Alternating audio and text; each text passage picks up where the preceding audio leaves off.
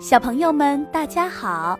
欢迎大家来听依依姐姐讲故事，同时也欢迎大家微信关注“依依故事”的公众号。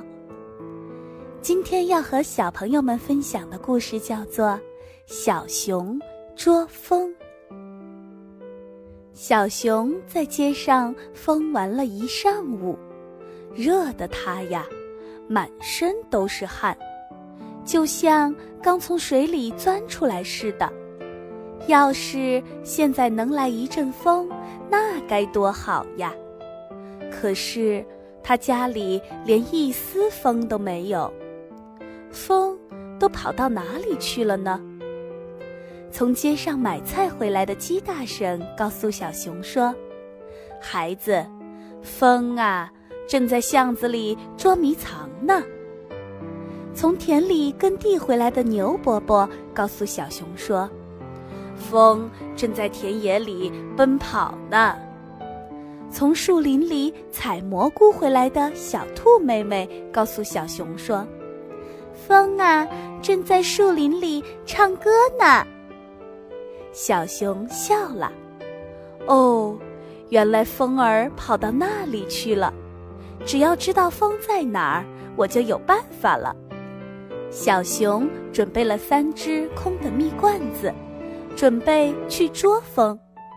他先来到巷子里，发现风儿正在巷子里捉迷藏呢。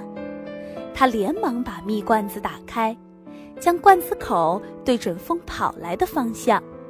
一阵风“呼”的一声，从巷子的那一头窜到了这一头，钻进了他的蜜罐子里。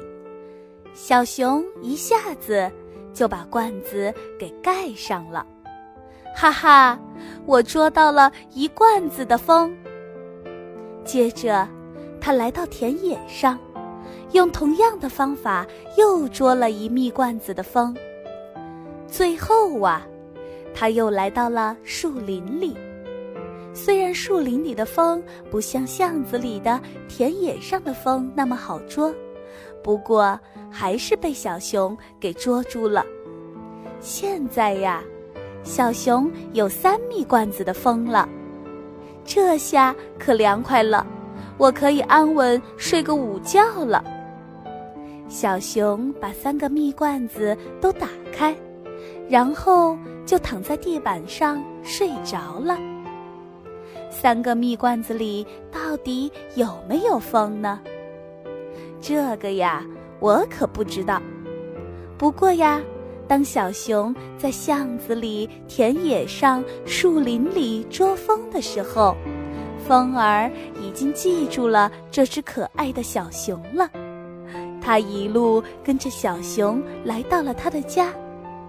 现在呢，风儿正轻轻地哼着小曲儿，伴着小熊入梦呢。小朋友们，你们知道风在哪里吗？